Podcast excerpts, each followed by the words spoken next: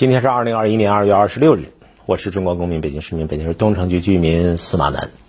我刚刚要录节目的时候，接了个电话，电话呢我抄起来，那里边就问我，呃，有一个单在哪儿哪儿消费。我一听这骗子，讨厌！我要录节目的，这这这这种这种这个电话，您接没接过啊？电话诈骗层出不穷。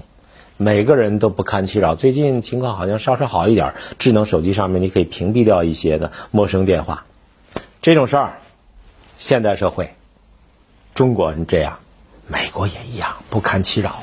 美国有个哈里斯民意调查啊，美国多达五千六百万美国人遭遇电话诈骗，损失将近二百亿美元。你比划比划这数字，你觉得美国？好像还不够多啊！美国这多不多？咱另说了。反正有一个事儿，你可能想不到，特逗。这些电话诈骗，就骗美国人的那些电话诈骗，那骗子扎大堆儿。咱们不是说民办医院有一些骗钱的医院，是来自于某省的某地区吗？他们有个专门的称呼。在美国，电话诈骗主要来自于印度。嗨，这想不到吧？印度人电话诈骗美国人，那是有传统的，有光荣传统的，有很多成功案例的。早在二零一六年的时候呢，就有媒体报道说，印度一次就打掉了七百人组成的电话诈骗团伙。这个电话诈骗团伙主要是万里之遥，对美国人进行大规模的专业化的啊各种角色那排兵布阵呢，非常有策略的电话诈骗，致使几千美国人、美国公民成为受害者。这家伙一个案子就是几千万美元呢。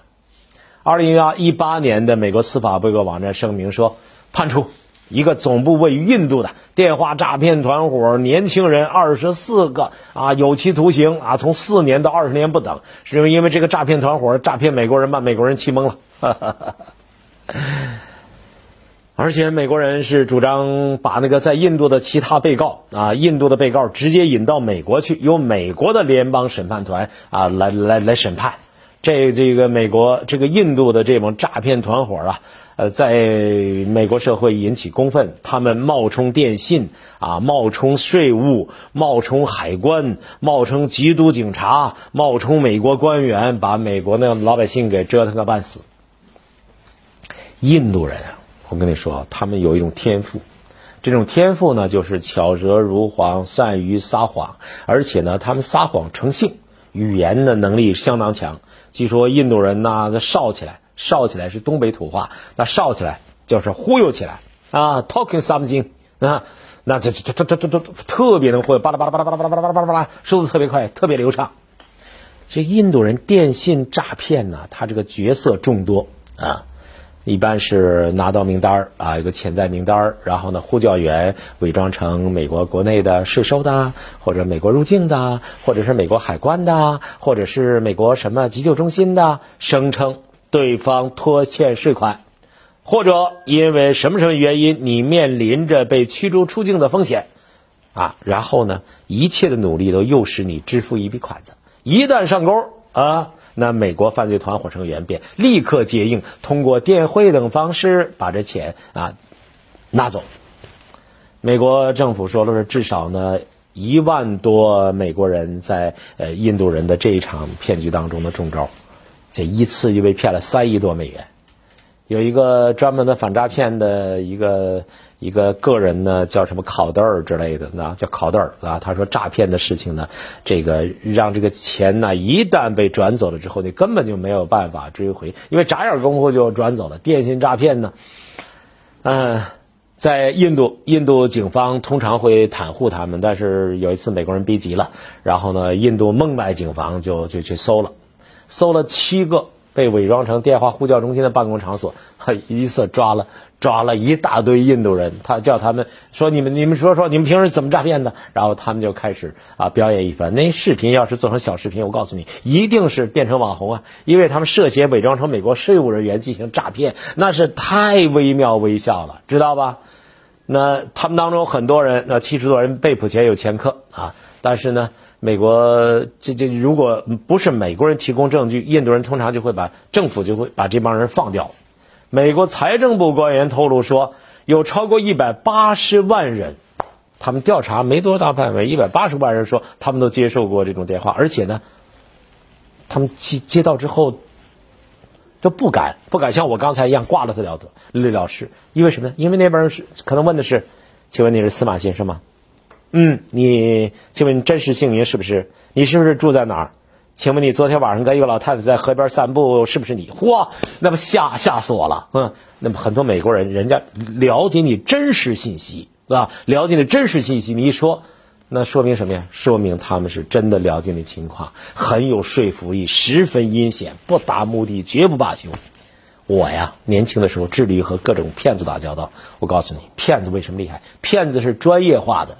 人家板凳坐得十年冷，就研究怎么骗你。而且骗子有师傅，师傅还有师傅，有久远的继承。江湖社会千百年来，人家在这个领域当中呢，精耕细作。郭德纲为什么戏唱的好啊？郭德纲为什么这个这个那个那那个那那个贯口说那么利索啊？郭德纲为什么太平歌词京剧随便信手拈来？有师傅啊！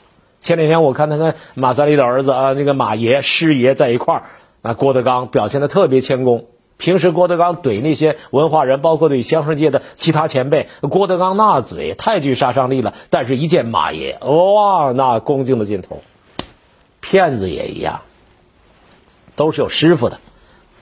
钢丝儿肯定会觉得我这影射了郭德纲，我没这意思啊。郭德纲跟我关系还不错的。这个印度的这帮骗子，我告诉你，有师傅，专业化，而且呢，人家不断的试错，不断的试错，千锤百炼。总结出了灵活机动的战略战术来对付美国那些老百姓。美国很多老百姓啊，特别傻，特这他他他，你说什么他他都当真，对吧？一名来自美国加利福尼亚的圣地亚哥的一个老太太，一次就被骗了一点二万美元。原因是说说说，那老太太，你你你税收违法，你知道不知道？这是个地地道道的美国老太太，她。就就是因为脑人老了以后脑血管有点软化，你看我现在我为什么老说错话？我为什么说的不着调啊？就是因为我脑血管软化。这是在美国，那你要偷缴呃不缴税款、漏缴税款，情况相当严重啊，甚至可能会遭到逮捕啊。那那怎么办？老太太挺害怕了，说那那你这样补救吧，少交一点啊，你交多少钱打到哪个账户？老太太就按照他的指令操作了。美国银行啊，转款那个地方。没有中国银行这个服务，中国银行啊，中国银行，中国这个银行那个银行，中国人民很行啊，华夏华夏银行都有这个服务。到那之后，先签个单子，说你是谁谁谁，你要转款给谁谁谁，你已经看了警告这个条例，你呢转款的人，你保证是认识他，他跟你的关系是什么？你要不签这条，不让你汇款。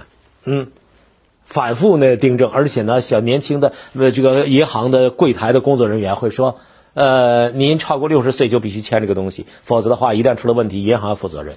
我们的银行，人民银行，哈哈，负责任。美国没这套，那你就转啊，刷一万多美元就转了，转哪去了？